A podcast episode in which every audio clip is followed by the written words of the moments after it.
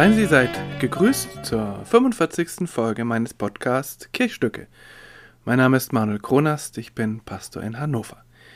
Wir sind in der Passionszeit und in diesem Jahr ist die Passionszeit ja auf eine ja, auf eine sehr bedrückende Weise verbunden mit der Realität in Europa, mit dem Krieg in der Ukraine, der sich über Wochen und über Wochen hinzieht und irgendwie hat man das Gefühl, da gibt es gar kein Ende.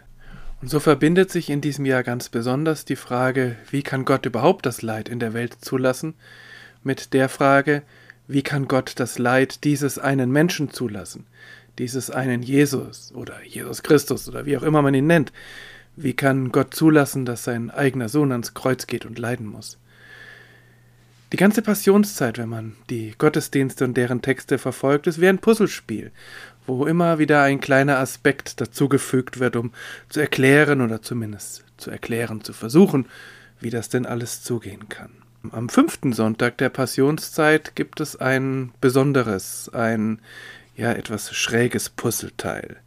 Es geht da um einen um einen Disput, um den Wunsch zweier Jünger, etwas Besonderes zu sein. Und irgendwie ist das auch wie Kindergarten. Jesus ist auf dem Weg nach Jerusalem, inmitten seiner Jüngerinnen und Jünger. Sie machen eine Pause am Wegesrand, und plötzlich drängen sich zwei der Jünger, Jakobus und Johannes, zwei Brüder, an allen anderen vorbei und nehmen Jesus in ihre Mitte.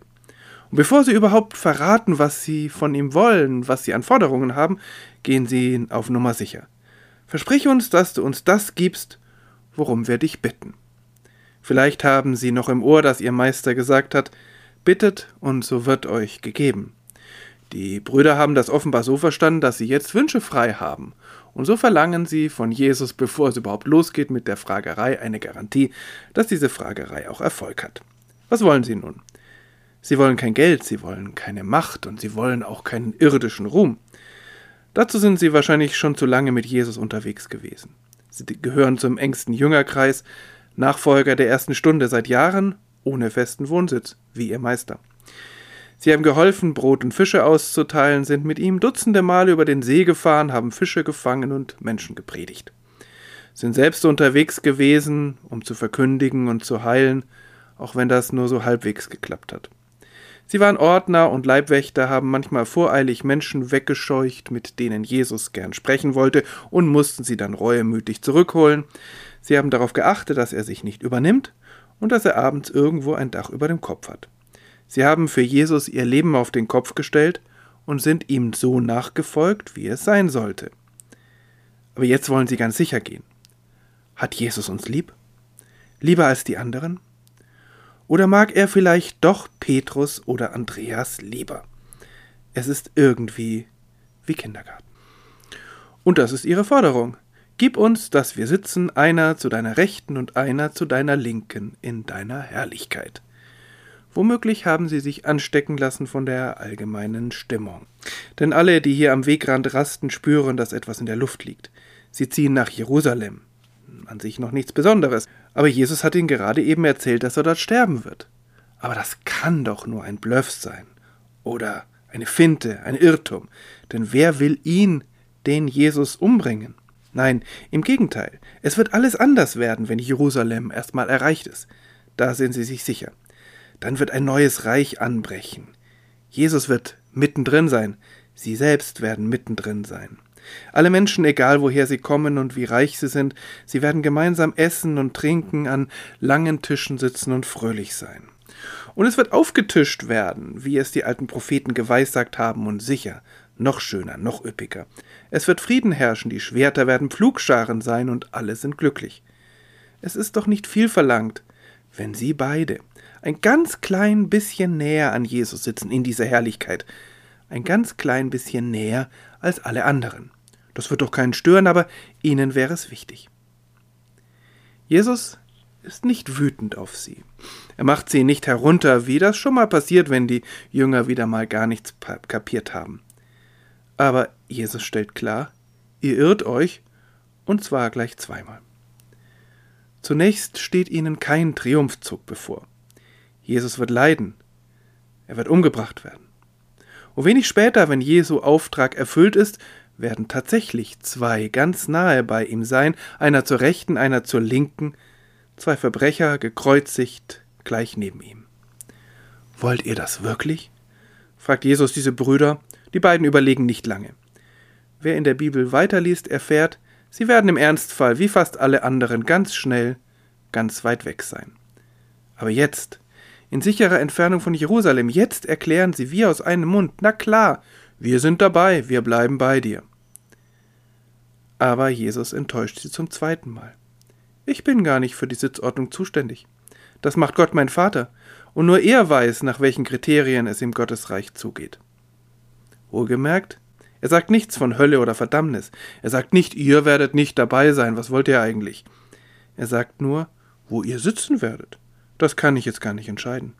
Vielleicht ist es auch gar nicht wichtig, wo unser Platz im Reich Gottes sein wird. Wahrscheinlich gibt es da keine guten und schlechten Plätze, keine Lieblingskinder Gottes. Sonst wäre das Reich Gottes wie unsere Konkurrenzgesellschaft, nur ewiger. Aber natürlich gibt es auch in unseren Kirchen Menschen, die glauben, dass sie näher am Herrn Jesus dran wären als andere. Für viele andere ist es vielleicht eine Entlastung zu hören, dass wir gar nicht sagen können, wo wir dort sitzen werden, und dass es wahrscheinlich auch ganz egal ist. Viel entscheidender für uns heute finde ich, wie diese Szene weitergeht. Denn offenbar haben die anderen Jüngerinnen und Jünger den kleinen Disput mitbekommen. Und sie sind sauer. Warum? Das wird nicht gesagt, das spielt auch gar keine Rolle. Wichtig ist für die Erzählung nur, dass die Reaktion der Jünger wiederum dazu führt, dass Jesus sie alle zusammenruft, um ihnen etwas über Macht zu erzählen. Was er hier in der Theorie sagt, wird er wenige Tage später illustrieren, indem er seinen Jüngerinnen und Jüngern die Füße wäscht. Hier, an diesem Ort, an diesem Rastplatz am Weg, gibt er ihnen mit auf den Weg. Ihr wisst, die als Herrscher gelten, halten ihre Völker nieder, und ihre Mächtigen tun ihnen Gewalt an. Mir fallen da gleich mehrere Personen der Gegenwart ein, auf die das genau zutrifft. Jesus liefert eine ganz knappe Beschreibung, wie Herrschaft aus dem Ruder laufen kann. Eine Spitze ist auch dabei. Wer seine Bevölkerung unterdrückt und misshandelt, der gilt nur als Herrscher, ist es aber im Grund gar nicht. Nun könnte Jesus seine Theorie gerechter Herrschaft hinterher schieben. Aber das tut er nicht. Er fährt fort. Aber so ist es unter euch nicht sondern wer groß sein will unter euch, der soll euer Diener sein. Und wer unter euch der Erste sein will, der soll aller Knecht sein. Jesus geht es in seiner Ansprache darum, wie seine Jüngerinnen und Jünger miteinander umgehen. Es geht ihm darum, wie Macht von denen geübt wird, die sich auf Gott oder auf ihn berufen.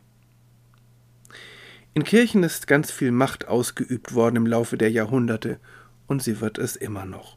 Ich denke nur an den Patriarchen Kyrill in Moskau, der Putins Linie voll und ganz unterstützt und das dann noch irgendwie christlich unterfüttert.